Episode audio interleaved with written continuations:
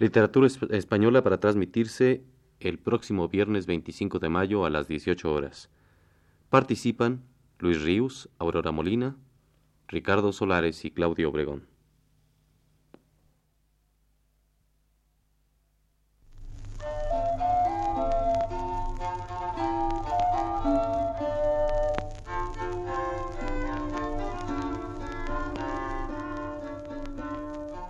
Buenas tardes, amable auditorio. Radio Universidad de México presenta Literatura Española, un programa a cargo del profesor Luis Ríos.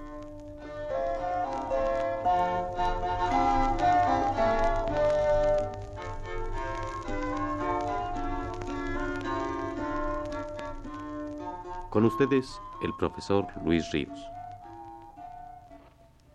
Después de haber abierto por primera vez en la plática pasada el libro de buen amor, para notar sobre todas cosas la constante presencia de su autor, el arcipreste de Ita, en él, vamos hoy a tratar de deslindar los principales elementos que componen su contenido, leyendo ejemplos en cada caso. Ante todo, y como si se tratase de la columna vertebral de este organismo que es el libro de buen amor, se hace en él una narración de índole autobiográfica que tiene por asunto la experiencia amorosa del autor personaje. Esta narración no es ininterrumpida, sino que por el contrario aparece intermitente en la obra, detenida muchas veces a lo largo de ella por la intromisión de poemas con fin distinto al narrativo principal. Merced a dicha narración Sabemos cómo el arcipreste fue enamorado de una dueña llamada Cruz, y cómo el criado encargado de la tercería, Fernán García de nombre, traicionó a su amo el arcipreste, robándole el amor de la dama. Así nos cuenta lo sucedido, lamentándose de ello y maldiciendo al mal mensajero. Mis ojos no verán luz, pues perdido he a cruz. Cruz cruzada, panadera, tomé por entendedera, tomé senda por carrera como un andaluz. Pensando que la tendría, díjele a Fernán García que él rindiese pleitesía y fuese cortés y duz. Dijo que lo haría de grado. Robóme a mi cruz, taimado. A mí dio a rumiar salvado. Él se comió el pan más duz. Dios confunda al mensajero tan agudo y tan ligero.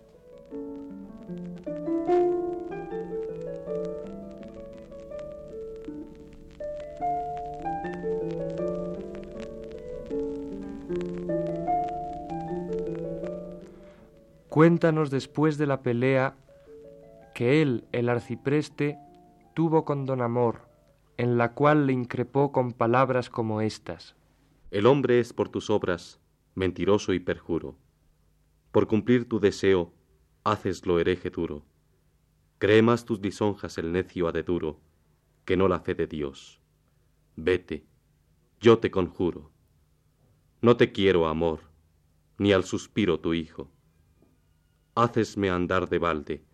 Cavilando díjome, dijo, dijo. Tanto más me aquejas cuanto yo más aguijo. No vale tu vanagloria un vil grano de mijo. Y cuéntanos también la respuesta que el amor le vino a dar, seguro de sí mismo y cargado de razón. Arcipreste, no seas sañudo, te lo ruego. No hables mal del amor, ni de veras ni en juego que a veces poca agua apaga muy gran fuego. Si tú hasta ahora nada que valga recaudaste de damas y otras mozas que me dices que amaste, confiesa que es tu culpa, que fuiste tú el que erraste, porque a mí no acudiste, ni viste, ni probaste. Quisiste ser maestro antes que aprendiz ser. No has de saber mi modo sin de mí lo aprender. Oye y lee mis consejos, y sabrás bien hacer. Conseguirás la dama, sabrás otras tener. Si quieres amar damas u otra cualquier mujer, muchas cosas tendrás primero que aprender. Para que ella te quiera en amor acoger, sabe primeramente la mujer escoger. Busca mujer donosa, y fermosa y lozana, que no sea muy grande ni sea tampoco enana. Si pudieres, no quieras amar mujer villana. Busca mujer de talla, de cabeza pequeña, cabellos amarillos que no sean como a leña, las cejas apartadas, largas, altas en peña, anchita de caderas, esta es talla de dueña, ojos grandes, someros, pintados, relucientes, y de largas pestañas bien claras y rientes, las orejas pequeñas, delgadas, para miente si tiene el cuello alto, tal la quieren las gentes. La nariz afilada, los dientes menudillos, iguales y bien blancos, un poco apretadillos, las encías bermejas, los dientes agudillos, los labios de su boca bermejos, angostillos. Su boquilla pequeña, así, de buena guisa, la su cara sea blanca, sin pelos, clara y lisa. Busca tener mujer que la veas sin camisa, que la talla del cuerpo te dirá esto a guisa.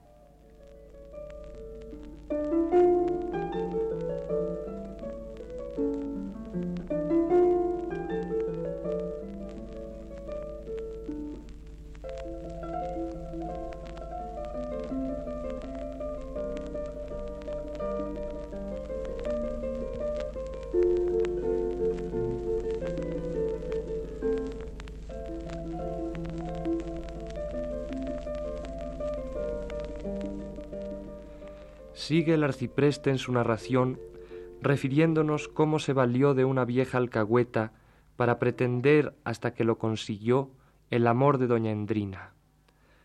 Y más adelante nos relata sus amores con varias serranas en poemas de reminiscencias trovadorescas, legadas a Juan Ruiz al través de la poesía gallego-portuguesa pero que en ningún caso son imitación de aquellos bucólicos compuestos por los trovadores provenzales o galaicos de atmósfera puramente ideal, sino profundamente realistas estos. Las serranas cantadas por el arcipreste son invariablemente interesadas y codiciosas, a veces feas como vestiglos, y con todo eso de una acometividad erótica digna de la serrana de la Vera. Nunca desde que nací pasé tan gran peligro. Descendí al pie del puerto, encontréme un vestiglo, la más grande fantasma que yo vi en este siglo, como yegua trefuda, talla de mal ceñiglo. Con el pesar del frío de aquella gran helada, le rogué que ese día me diera a mí posada. Díjome que lo haría si fuese bien pagada. Dile gracias a Dios. Llevóme a la tablada. Sus miembros y su talla no son para callar. Pues bien creedme que era gran yegua caballar. Quien con ella luchase, bien no podría acabar. En el Apocalipsis, San Juan Evangelista no vio tan mal figura, tan espantable vista. Tenía la cabeza mucho grande, sin guisa, cabellos chicos, negros, como corneja lisa, ojos sumidos, bermejos, poco y mal divisa, mayores que de oso su huella cuando pisa, las orejas tamañas como de añal borrico, el su pescuezo negro, ancho, velloso, chico, las narices muy gordas, luengas, de zarapico. Y después de una escalofriante descripción que sigue a este tenor, el arcipreste, jugando irónicamente con la imaginación, pasa a componer la cantiga de Serrana, precursora de las del Marqués de Santillana, que comienza así. Cerca la tablada, la sierra pasada, halléme con alda a la madrugada. Encima del puerto pensé quedar muerto de nieve y de frío, y de ese rocío y de gran helada. Ya a la decida di una corrida. Hallé una serrana hermosa, lozana y bien colorada. Díjele yo a ella, Humíllome, bella. Dijo, tú que corres aquí no te engorres, sigue tu jornada.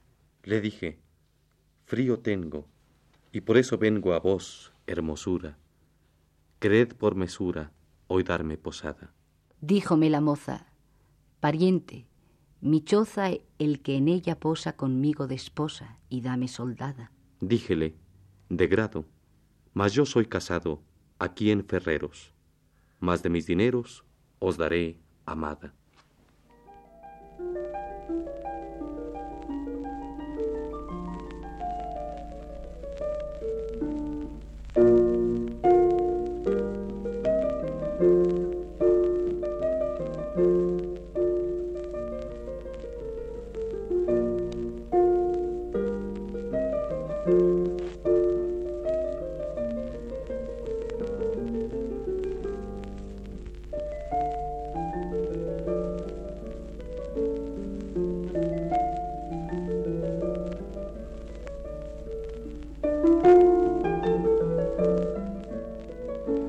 La narración de los amores del arcipreste continúa relatándonos cómo la vieja trotaconventos le aconsejó que amase a alguna monja y después lo puso en tratos con una mora, para terminar refiriéndonos cómo el poeta, por encargo del arzobispo don Gil, llevó las cartas del Papa o constitución disciplinaria a los clérigos de Talavera, que se convirtieron en grandes enemigos de Juan Ruiz. Este último suceso lo cuenta el autor con versos satíricos que corren de esta manera. Allá en Talavera, en las calendas de abril, llegadas son las cartas del arzobispo don Gil, en las cuales venía el mandado non vil, tal que si plugo a uno pesó a más de dos mil. Aqueste arcipreste que traía el mandado, bien creo que lo hizo forzado, no de grado. Mandó juntar cabildo, a prisa fue juntado. Pensaban que traía otro mejor mandado. Habló este arcipreste y dijo bien así. Si os pesa a vosotros, bien tanto pesa a mí. Ay, viejo mezquino, ¿en qué envejecí? En ver lo que veo y en ver lo que vi. Llorando de sus ojos, comenzó esta razón. Dijo, el Papa envía esta constitución. Téngos lo que decir que quiera o que no, aunque os lo diga así, con rabia del corazón. Cartas son venidas que dicen de esta manera, que ni clérigo ni casado de todo Talavera puede tener manceba, casada ni soltera. Cualquiera que la tenga descomulgado era. Con aquestas razones que la carta decía, quedó muy quebrantada toda la clerecía. Algunos de los clérigos tuvieron acedía. Para buscar acuerdo, juntáronse otro día. Cuando estaban juntados todos en la capilla, levantóse el deán a exponer su mancilla. Dijo, Amigos, yo querría que toda esta cuadrilla nos quejásemos del Papa ante el rey de Castilla. Pues aunque somos clérigos, somos sus naturales. Servímosle muy bien, fuímosle siempre leales. Además sabe el rey que todos somos carnales, Creed que ha de dolerse de aquestos nuestros males. Que yo deje a mi moza que quiero desde antaño, en dejarla yo a ella recibiría gran daño. Yo que le di de mano doce varas de paño, y aún más por mi tonsura que anoche fue al baño. Antes renunciaría a toda mi prebenda, y a mi dignidad, y a toda mi renta, que a mi hora buena, que es tan preciosa prenda. Creo que otros muchos seguirán esta senda invocó a los apóstoles y todo lo que más vale, con gran afincamiento, así como Dios sabe, y con ojos llorosos y con dolor muy grande. Bobis enim demitere, díjoles, cuam suave.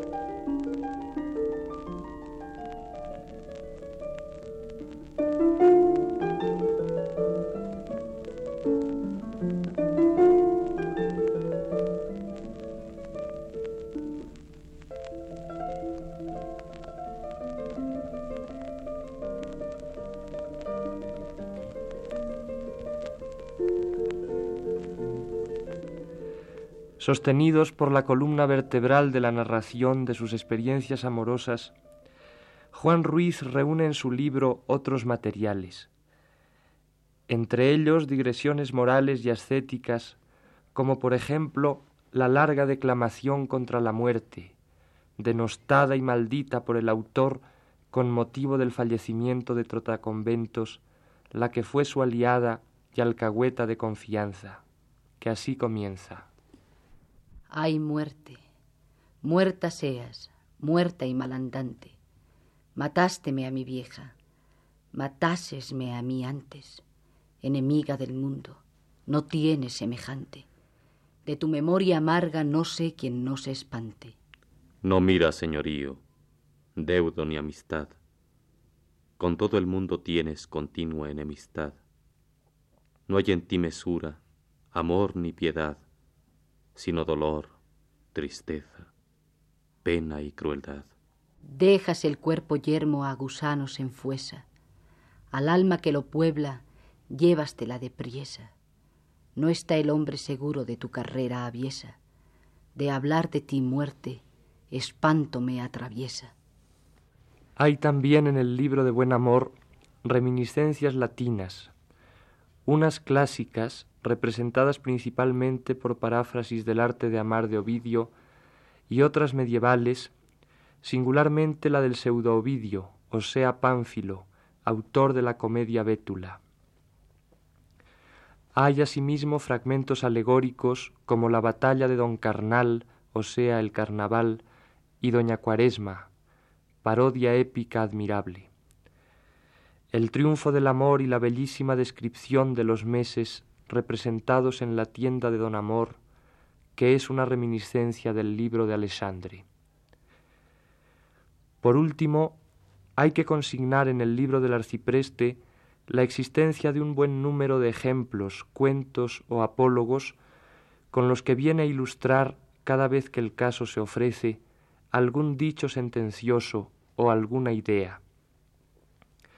El asunto de estos apólogos lo toma el arcipreste de diversas fuentes, entre ellas Esopo y colecciones de cuentos orientales.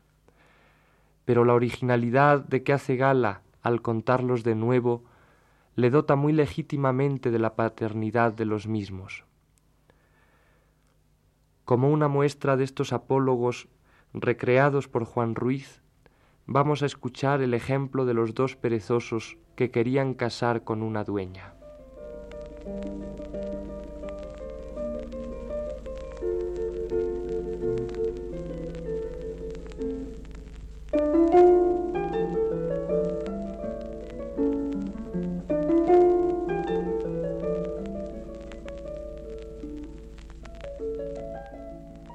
Te contaré la hazaña de los dos perezosos que querían casamiento y andaban acuciosos.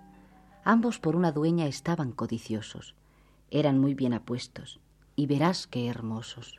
El uno era tuerto de su ojo derecho, ronco era el otro, cojo y contrahecho. El uno del otro tenía gran despecho, pensando que tenían su casamiento hecho. Respondióles la dueña que ella quería casar con el más perezoso. Aquel quería tomar. Esto decía la dueña, los queriendo engañar. Habló primero el cojo, quísose adelantar. Señora, dijo, oídme primero mi razón. Yo soy más perezoso que este mi compañón. Por pereza de alzar el pie hasta el escalón, caí de la escalera y me hice esta lesión. Otra vez yo pasaba nadando por un río. Era el calor muy grande, mayor nunca se ha visto. Moríame de sed. Tal pereza yo crío que por no abrir la boca perdí el hablar mío. Cuando el cojo cayó, dijo el tuerto, Señora, pequeña es la pereza que éste dijo ahora. Decírose la mía, no vi tal hasta ahora, ni otra tal puede ver hombre que Dios adora. Yo estaba enamorado de una dueña en abril. Estando cerca de ella, sosegado y gentil, vínome a las narices descendimiento vil. Por pereza de limpiarme perdí a la dueña gentil. Mas os diré, señora, una noche yacía en la cama despierto, y muy fuerte llovía. Caía una gotera de tanta agua que había. Sobre mi ojo muy recia a menudo caía. Yo tuve gran pereza de la cabeza alzar. La gotera que os digo con su recio golpear, el ojo de que soy tuerto me lo hubo de quebrar. Debéis por más pereza dueña conmigo casar. No sé, dijo la dueña, de estas perezas grandes, ¿cuál es la mayor de ellas? Ambos al par estáis. Ya veo, torpe, cojo, de cuál pie cogiáis, y veo tuerto sucio, que siempre mal miráis. Buscad con quien caséis, pues mujer no se paga de perezoso torpe ni del que vileza haga. Por eso mi amigo en tu corazón no llaga ni tacha ni vileza de que dueña se despaga.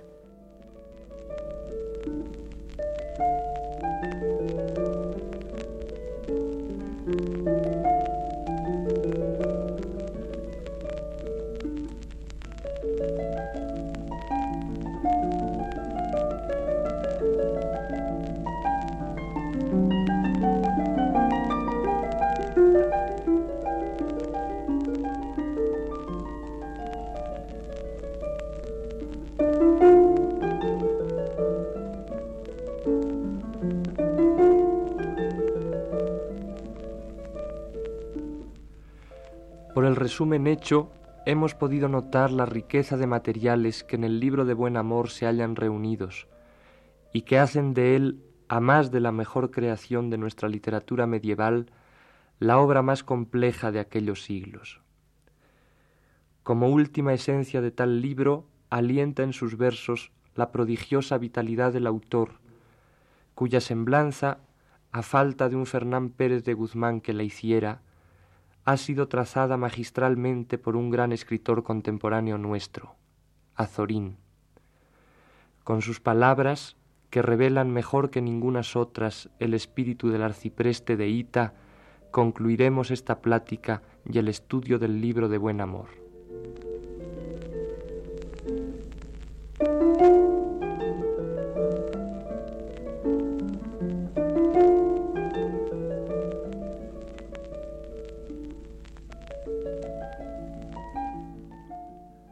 Querido Juan Ruiz, sosiega un poco, siéntate.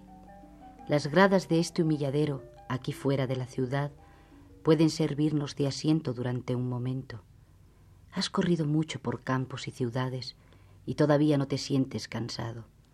Tu vida es tumultuosa y agitada.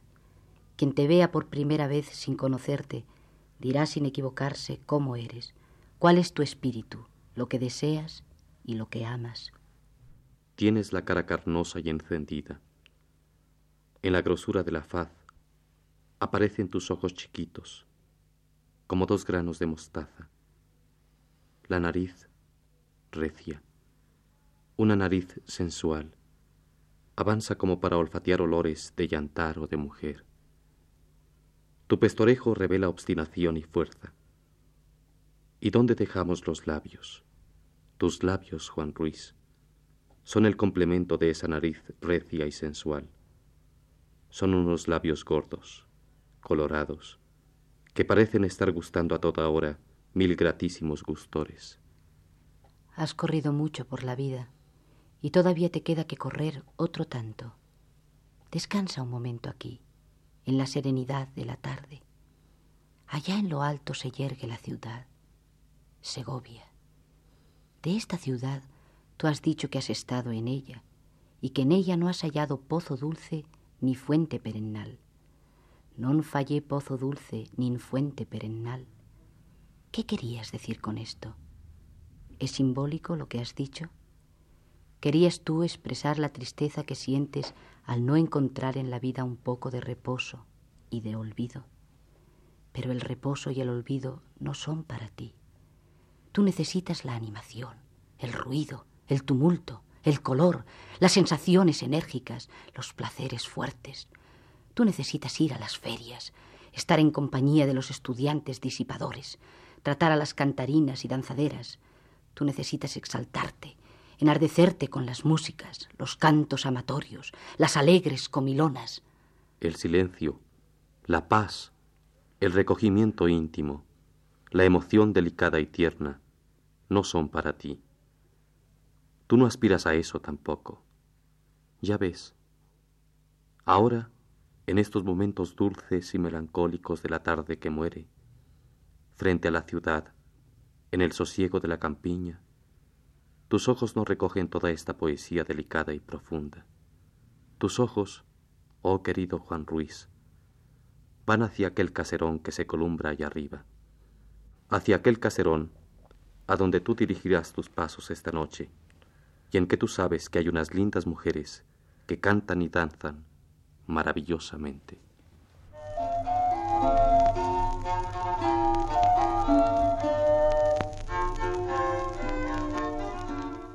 Radio Universidad de México presentó Literatura Española, un programa a cargo del profesor Luis Ríos.